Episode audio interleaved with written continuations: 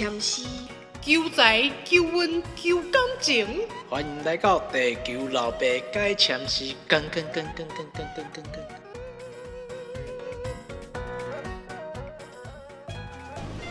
Hello，各位，端午节刚过，有没有吃粽子吃的饱饱的？虽然不能外出，但就在家吃粽子，听 Podcast。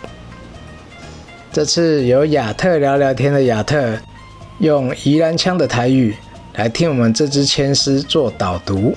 亚特现在有一个新计划，是用台语来讲述台湾的民间传奇故事。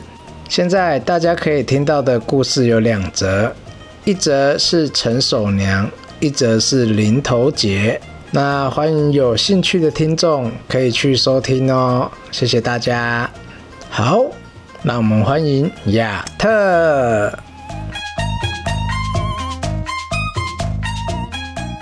阿德来开讲是一个以开讲为主题的 Podcast 频道。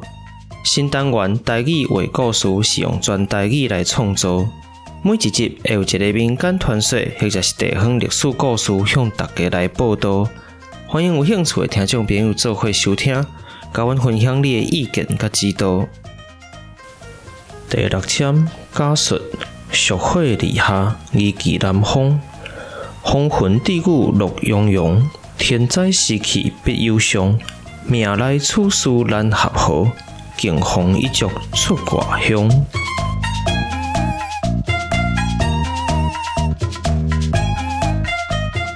第一句：风云自雨落洋洋，字面上的意思是。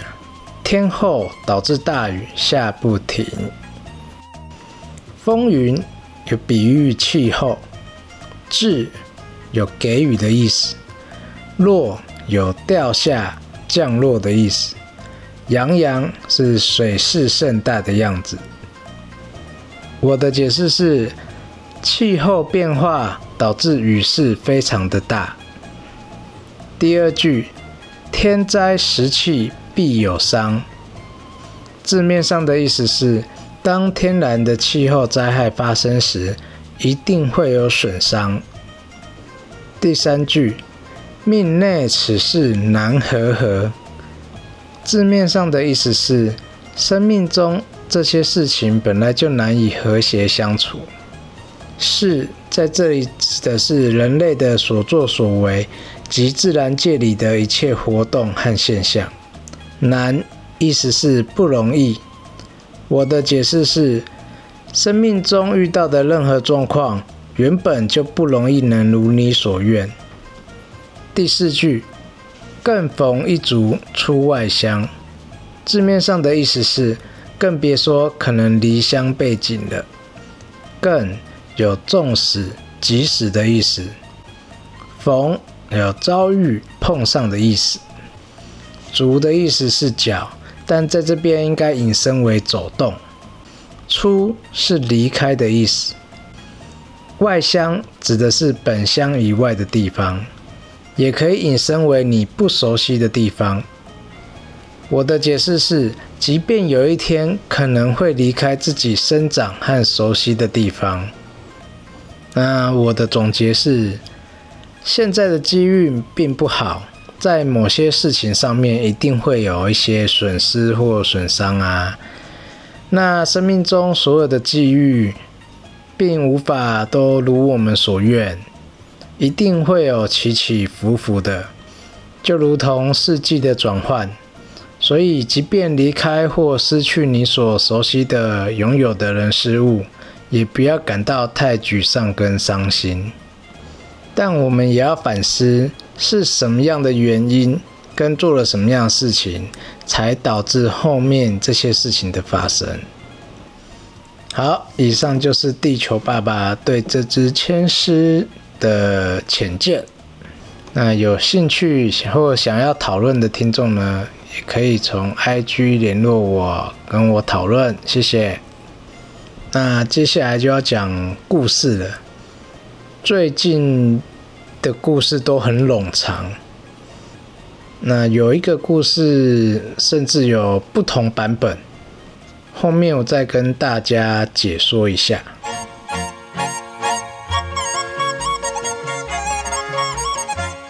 好，那第一个故事是刘知远战瓜金，那的典故是出自于《南曲》。白兔记》的第一出到第十三出。如果只是讲藏瓜经这个片段的话，约是十一出到十三出。但我这个人很讨厌去头、去尾、去中间，所以我还是有把它看到这一个段落。后面呢，就跟大家大致上讲一下这个故事的内容。虽然它是戏曲，但我不会唱，我只会用讲的。好，故事开始。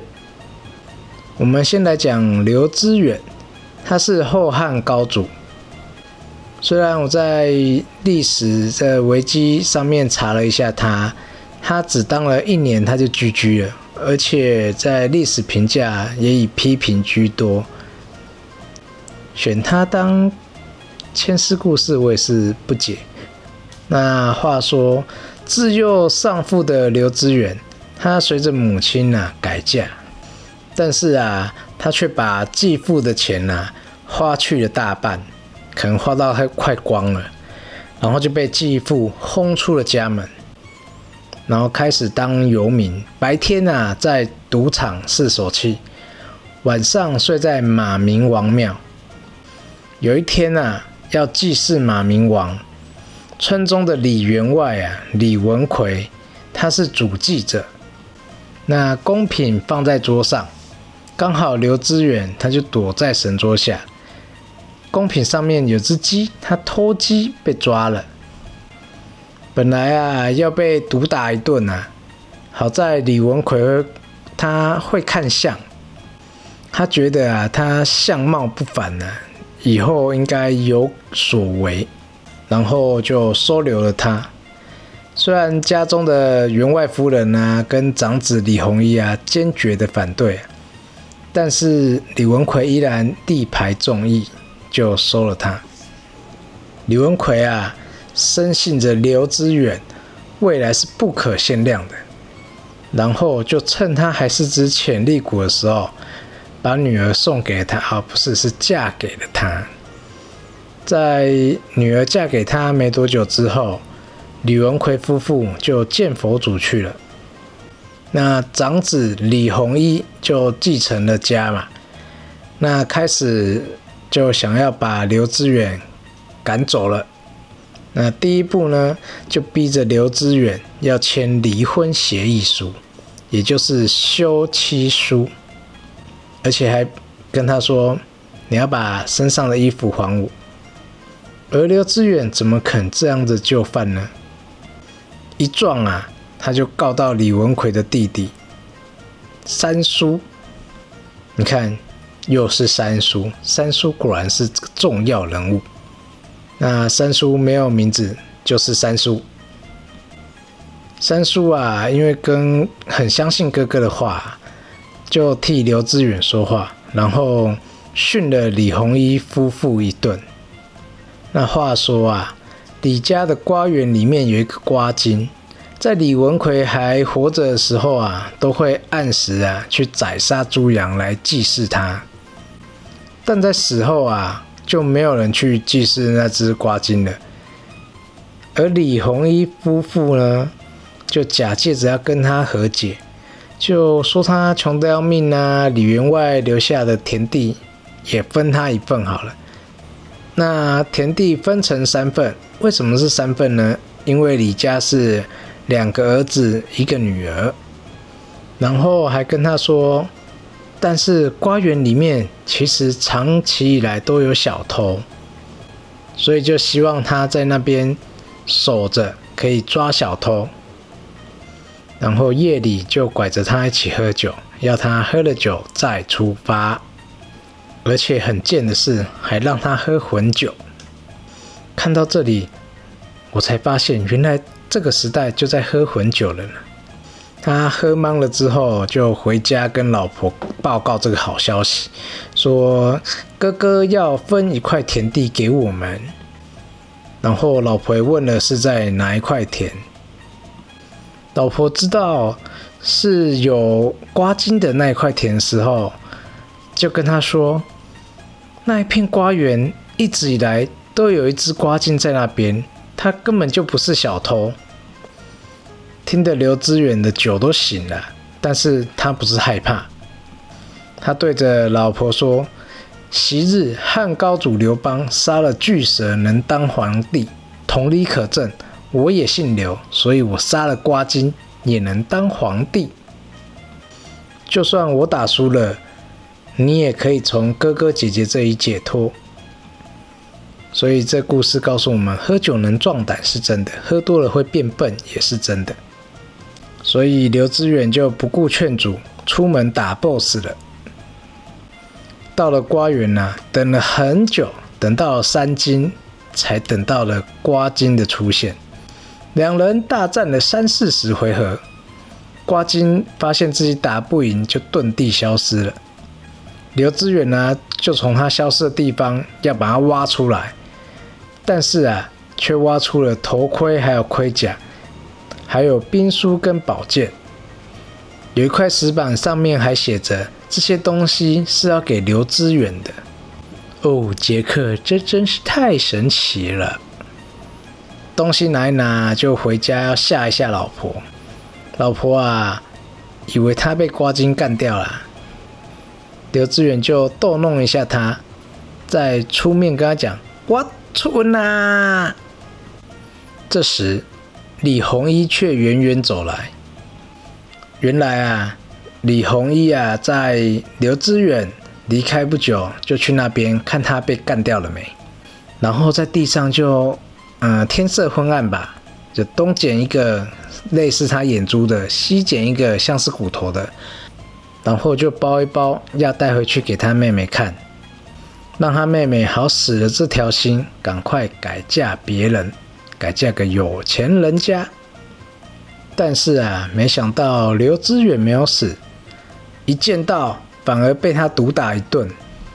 然后李弘一就大喊着说：“三叔救我！”看，我就说三叔很重要了吧？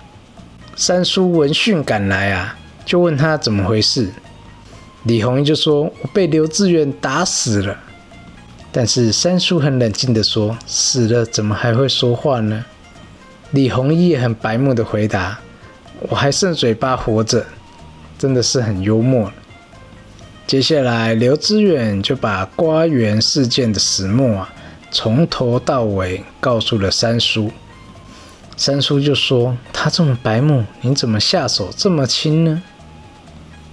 随后又跟他说：“太原。”并州节度使在招兵买马，看你骨骼惊奇，是百年难得一见的练武奇才，就去试一试吧。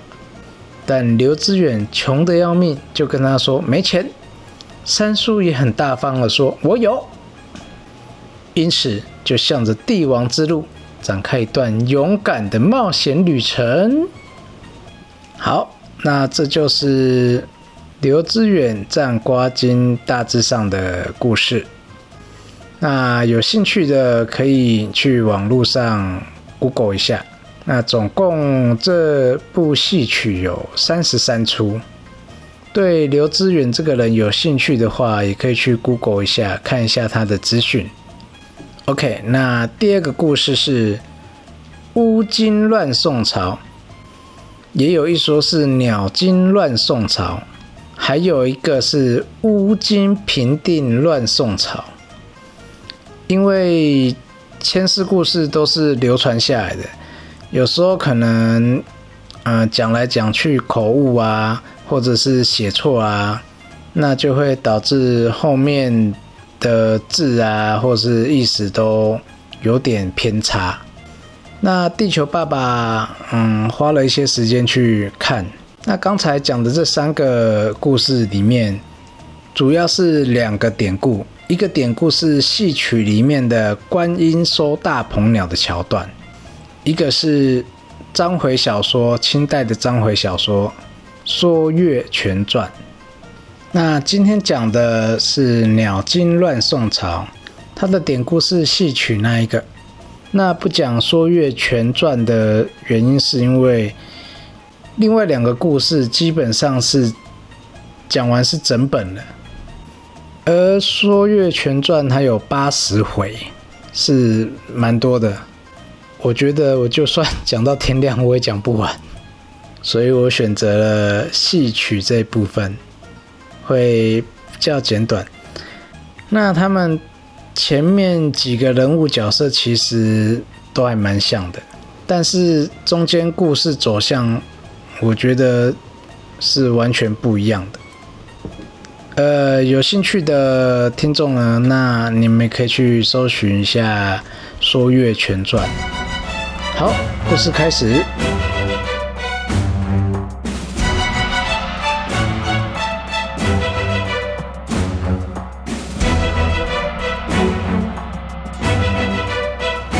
在宋仁宗时期啊，一次仁宗出外去狩猎，遇到了一只蝙蝠精来挡路啊，他想要讨赏，说难听一点就是抢劫。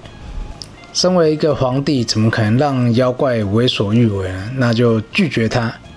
蝙蝠精看到钱要不成了，只好要命一条。这时候主角光环就启动了。在外溜达的大鹏鸟看到了，就上前去处理了那只蝙蝠精。但是大鹏鸟也想看清楚皇帝的长相，就在上空盘旋。这是好奇心害死一只鸟，因为大鹏鸟太大只了，大到可以把太阳啊遮住。但人中却以为它也是要来抢劫的，有没有一种？螳螂捕蝉，黄雀在后的感觉，所以仁宗啊就拿出弓箭，想要学后羿，只是后羿射的是太阳，他射的是小鸟啊，不对，大鸟，可能是鸟真的太大只了，所以仁宗就真的射中他了。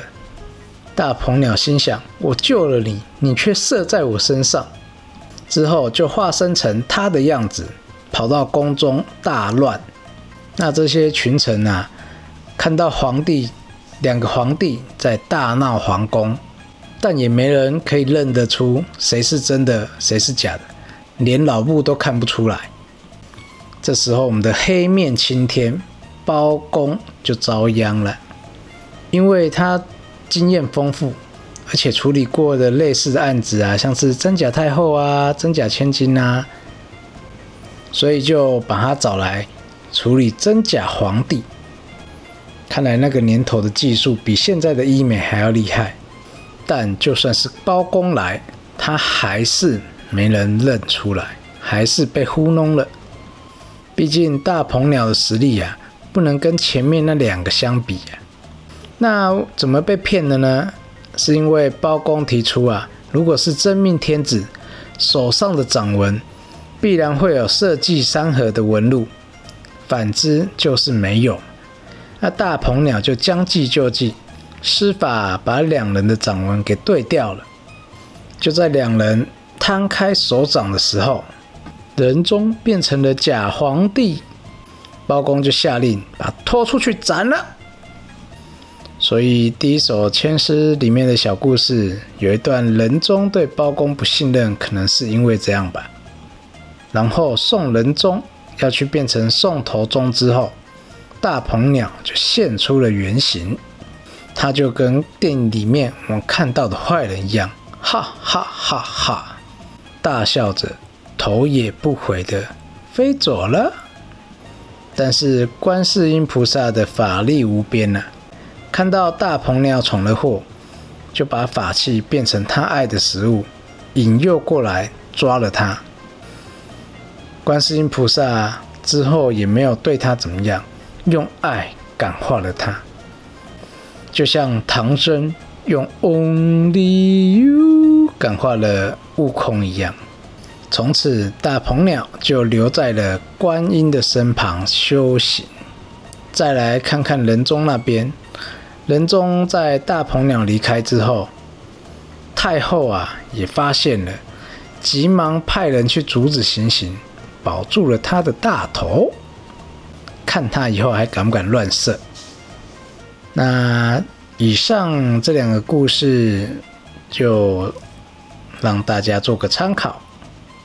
好，那我们下次见，也再次感谢亚特的战声播出，各位，我们下周见。